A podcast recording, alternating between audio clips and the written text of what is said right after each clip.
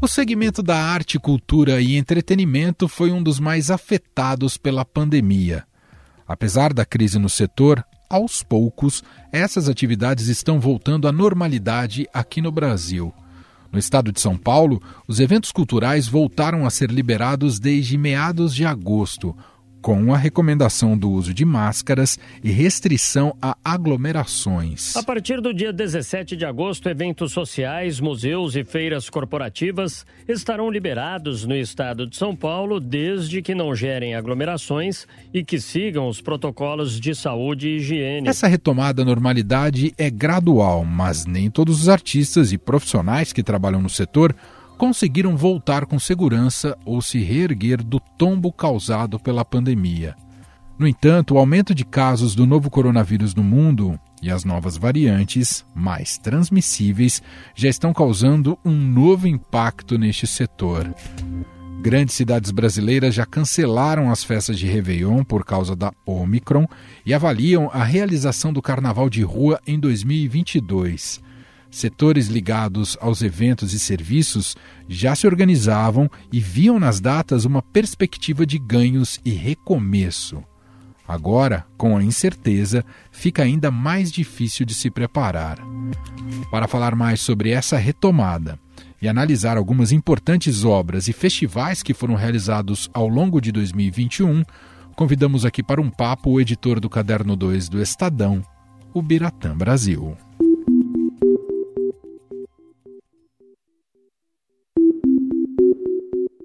Na nossa série especial de fim de ano aqui dos podcasts, hoje o nosso tema é todo destinado às pautas de cultura, olhar um pouco como é que foi o ano de 2021 para a cultura, né, em alguns dos seus principais marcos e também a gente comentar perspectivas aqui para o início de 2022. Convidamos para essa conversa o Biratã Brasil, editor do Caderno 2, está aqui com a gente. Olá, Bira, tudo bem? Tudo bom, Manu? Beleza? Beleza. Bom, Bira, eu acho que o primeiro tema não poderia ser outro, uh, o impacto da pandemia uh, nos seus diversos momentos para a cultura, né, que foi um dos segmentos mais atingidos do ponto de vista não só artístico, mas especialmente financeiro, econômico, modelo de negócio. Queria que você contasse sobre essa retomada e recuperação ao longo de 21, Bira. Verdade, Manu, né? 21, acho que a gente consegue visualizar um ano dividido em duas partes bem distintas, né? O primeiro semestre, praticamente, ainda com a sombra muito forte da Covid, a gente não tinha vacinação iniciada no Brasil, foi só no início desse ano. Muitas salas de cinema, de teatro, museus eh, respiraram um pouquinho no final de 2020, quando foram reabertas, mas a pandemia aumentou o número de casos, aí fechou tudo de novo. Então a gente começou um ano numa perspectiva muito ruim a quantidade de pessoas que perdiam emprego foi aumentando. É, o ano de 20 terminou como um dos piores para o setor de cultura e 21 tendia a ser igual quando os efeitos né, da vacinação começaram a surgir. Ao longo dos meses, uh, as pessoas começaram a sentir mais confiantes, até que houve a possibilidade de uma reabertura é, do setor de cultura. Aí tivemos cinemas, teatros, museus, galerias, os shows, tudo voltou não numa normalidade, porque ainda assim havia uma, um controle de ingressos, uma quantidade mínima de pessoas podia participar. Também as pessoas não se sentiram muito à vontade para sair de casa. Então foi um, um, começo um tanto arrastado, que ainda continua, não, não consolidou, melhorou um pouco, mas aos, aos pouquinhos a gente conseguiu mostrar e perceber uma reação da cultura. Então tivemos várias estreias de cinema, brasileiros inclusive, filmes brasileiros. O teatro voltou, os, os musicais, que eu gosto tanto, também retornaram aos palcos. Museus reabriram com novas exposições. Então houve já um, uma, uma reação, não diria nem pequena ou simples, mas grande, que Agora vamos ver o que rola para o ano que vem, mas isso a gente fala depois. Perfeito. Bom, pegando como exemplo aqui uma das frentes que é muito significativa, uh, que é do, do audiovisual e do cinema. Enquanto todo mundo se acostumou muito a consumir quase tudo pelas plataformas de streaming, aos poucos o cinema, as salas de cinema voltaram a ficar cada vez mais cheias. E aí tivemos alguns lançamentos que, é, enfim, mexeram mais com o público, né? Algo que a gente não tinha visto ao longo de toda a pandemia, porque ficava mais restrito ao ambiente doméstico. E aqui no caso do cinema nacional, a enfim estreia de Marighella. Foi um dos marcos desse 21, não é, Bira? Olha, eu acho que foi um grande marco para o cinema brasileiro. Primeiro pelo que o filme representa, uma coisa importantíssima, né? Contar um, um momento da história do país durante ali a ditadura militar que fala muito do nosso presente, dialoga muito com o que a gente vive hoje. Então essa ressonância é muito importante. Nós não somos marginais. Nós não somos bandidos. Nós somos revolucionários que lutam pela liberdade do povo que foi roubada pelo golpe militar. E, olha, me surpreendeu, para bem, a quantidade de público que foi ver o Marighella. Tanto que a, os exibidores esperavam uma boa exibição no primeiro, no segundo final de semana e já imaginavam uma queda, já estavam inclusive programando uma redução de salas e exibindo o filme. Quando as pessoas começaram a ir, começaram a assistir o filme de verdade, as, as sessões, a maioria delas, pelo menos eu ouvi comentários, e as que eu fui, eu vi também, é, uma reação muito calorosa da plateia, aplaudindo no final, e o que é melhor, uma bilheteria muito satisfatória. Então acabou se transformando num filme marco para esse ano, não só por isso, mas porque era um filme que devia ter estreado já há mais tempo, podia ter estreado em 19, aí não, não aconteceu direito, já começaram ali os desentendimentos, vamos dizer assim, dos produtores com a Ancine, que começou a cobrar é, todo tipo de detalhe para poder liberar o filme. Depois veio a pandemia, os distribuidores insistiam em não passar o filme no streaming direto, queriam levá-lo para o cinema. Esperaram dois a três anos, mas foi a melhor coisa que fizeram, porque o resultado foi muito positivo. É, ainda que, Manu, foi uma exceção, eu diria, num cinema pouco artístico. Ele tem uma cara de thriller, o filme, mas ele é um filme de arte. Que no Brasil, ainda, como boa parte do mundo, os filmes é, considerados de arte, aqueles mais de, de difícil assistência, ainda estão com uma bilheteria baixa. Porque as pessoas mais velhas não estão voltando ao cinema, não estão se sentindo seguras ou acostumaram com a comodidade de ver em streaming em casa. E isso está mostrando bem na bilheteria. Quem que está indo bem? Os filmes blockbusters, os filmes de super-heróis, que a maciça presença de jovens garante uma boa bilheteria. Então, a gente viu ao longo desse ano vários filmes, mesmo malhados pela crítica, com uma excelente bilheteria, culminando agora no final do ano, com essa estreia estrondosa do Homem-Aranha. Agora que todo mundo sabe, não precisa esconder, nem mentir para as pessoas. Só para constar, eu nunca quis mentir para você. Mas como contar para alguém que você é o Homem-Aranha? É, foi extremamente bem de bilheteria logo no começo nos Estados Unidos, no Canadá.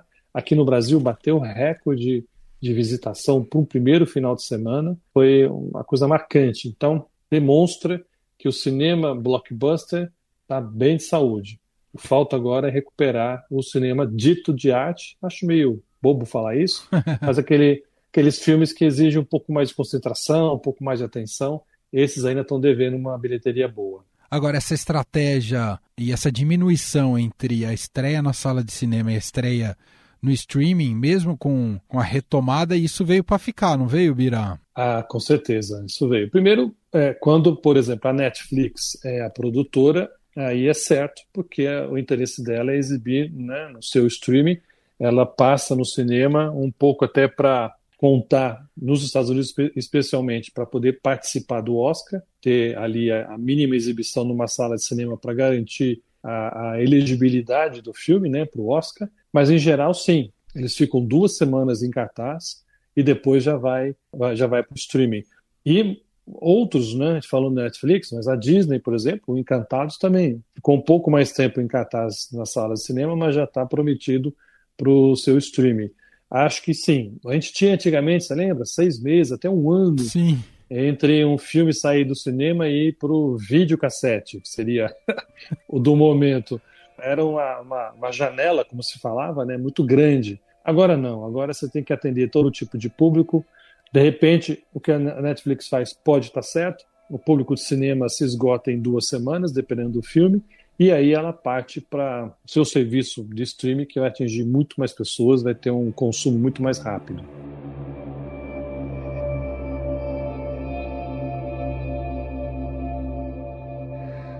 A gente já vai voltar ao assunto do cinema aqui, que a gente vai falar um pouquinho das premiações, até porque a temporada que vai premiar o melhor de 2021 só já começa logo aqui nos primeiros dias de janeiro. Mas queria te ouvir, Bira, sobre outro fato marcante desse 21, que foram os novos imortais é, eleitos para a Academia Brasileira de Letras.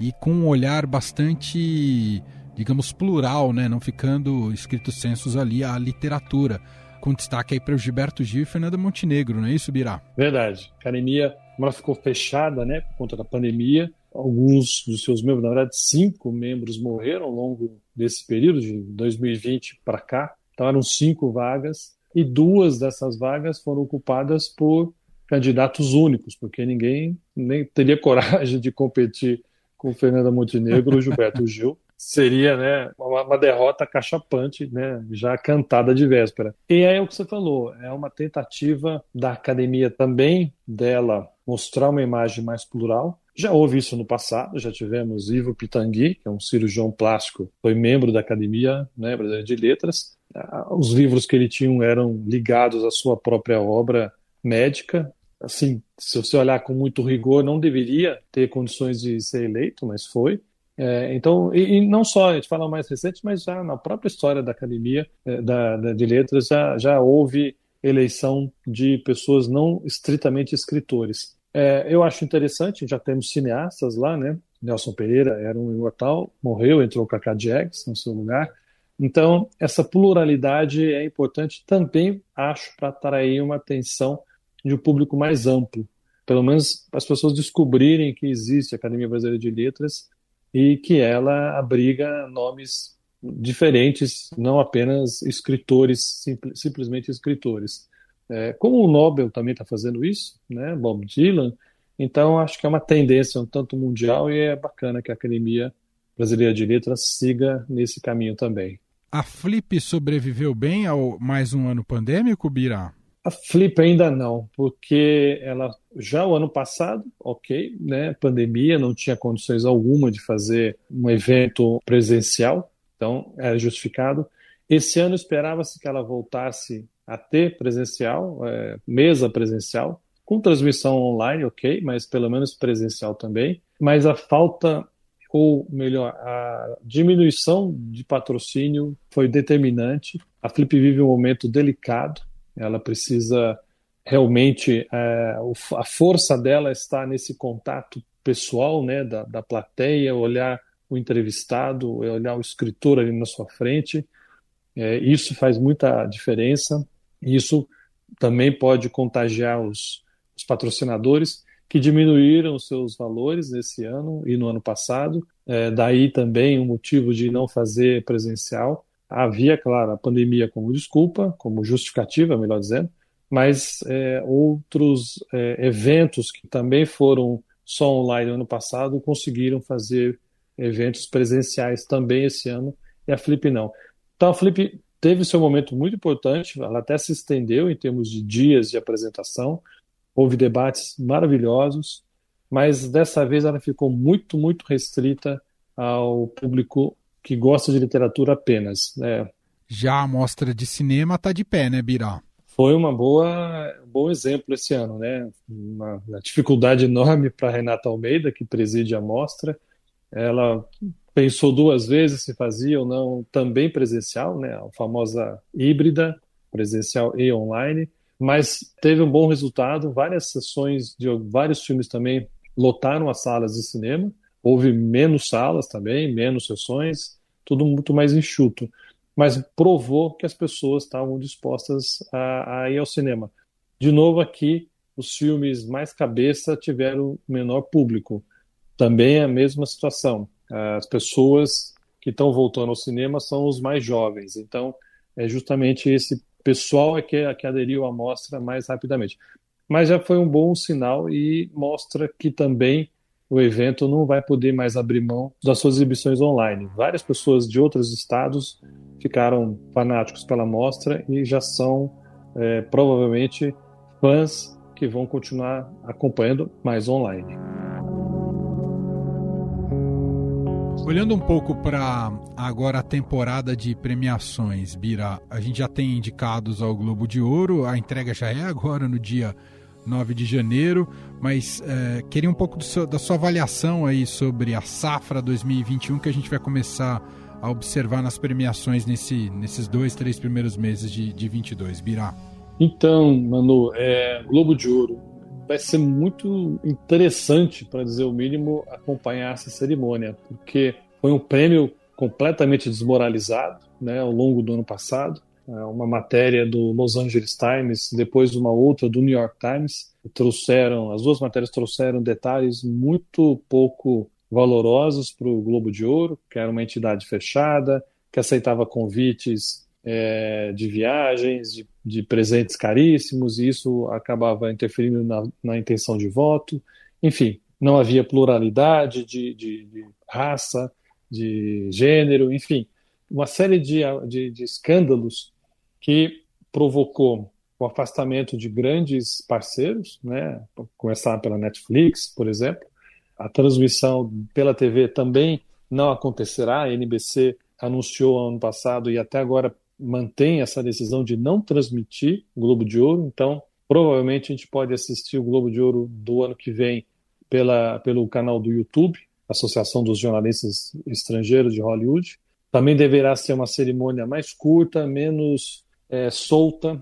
O Globo de Ouro sempre foi uma cerimônia mais à vontade, que as pessoas bebiam muito, falavam bobagem.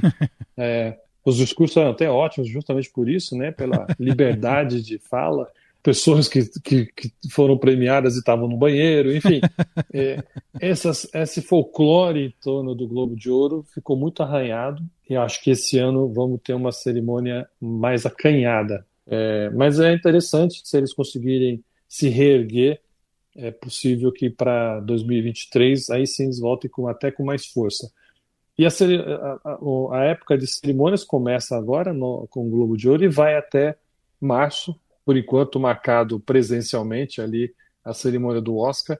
A gente fala por enquanto, porque do jeito que a situação está claro. indo, né? Sim. A gente nunca sabe. Está marcado para dia 27 de março de 22. E esse ano até a cerimônia já foi um pouquinho melhor do Oscar do que é, se esperava. Conseguiu ter um pouco mais de graça e mobilidade. Mas o Oscar, como todas as outras cerimônias, tiveram seus suas piores audiências de televisão de transmissão, ou seja, as pessoas não estavam interessadas em acompanhar é, esse, esse tipo de, de evento.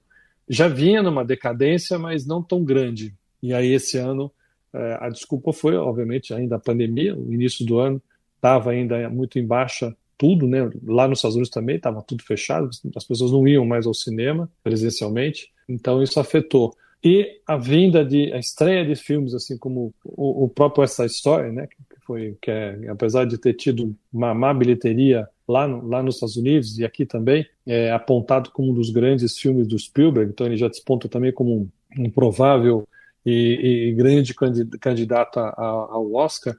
Tem filmes menores também podendo participar. Enfim, é, é aos poucos está se tentando voltar a uma normalidade. Mas acho que ainda esse ano nós vamos ter algumas cerimônias um tanto pálidas, não vai ser uhum. muito grandioso como era 2020 para trás. Para a gente fechar, Bira, fazer aquele bloco dos uh, nomes vinculados à cultura que perdemos em 2021, que morreram em 2021, quais deles você destacaria aqui para o nosso ouvinte, Bira? Puxa, foi muito triste, né? Claro, qualquer morte de qualquer pessoa é, é lamentável. Numa pandemia mais ainda, especialmente se ela tiver é, sido provocada né, por algum tipo de negligência ou Sim. Uma dificuldade de melhoria numa vacinação, por exemplo. Mas a gente teve muita gente importante que se foi. Paulo Gustavo, acho que foi um dos grandes nomes, um dos que provocou mais comoção, né? Um ele estava numa fase extraordinária da vida, da carreira, daria um grande salto indo para um serviço de streaming, ele iria comandar a área de humor desse serviço, seria realmente o melhor momento da vida e da carreira dele e, infelizmente, foi embora. Acho que grandes atores, eu lembro do Tarcísio Meira e do Paulo José, que morreram quase que, quase não, foi um, um, um dia depois do outro. Verdade. São duas, duas perdas muito doídas, é, porque eram pessoas que ainda de alguma maneira estavam na ativa, deixaram uma história brilhante no cinema, na televisão, no teatro também, e infelizmente se foram. Como a Eva Vilma, também, uma daquelas atrizes brasileiras que participaram de todas as fases da televisão, do cinema, enfim, tantos é, é, momentos marcantes da carreira dela. Recentemente a gente perdeu o Nelson Freire, um dos maiores pianistas é, da atualidade, certamente o maior pianista brasileiro de todos os tempos.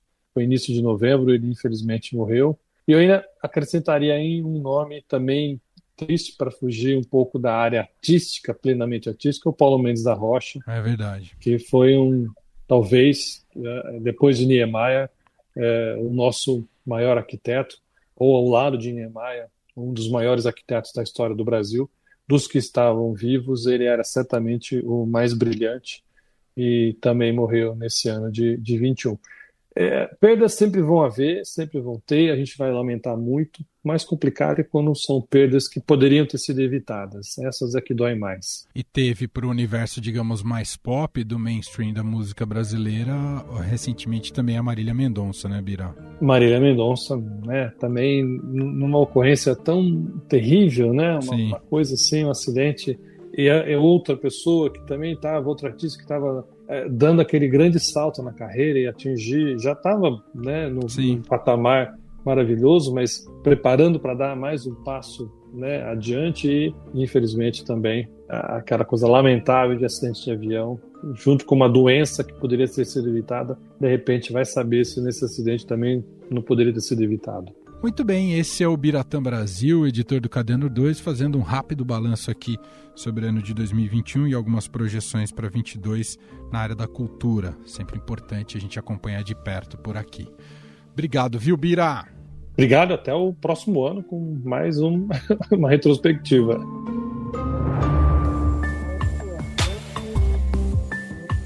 Este foi o Estado Notícias de hoje. Contou com a apresentação minha, Emanuel Bonfim. Na edição, produção e roteiro, Gustavo Lopes, Jefferson Perleberg e Ana Paula Niederauer. A montagem é de Moacir Biasi. Escreva para a gente no e-mail podcast@estadão.com.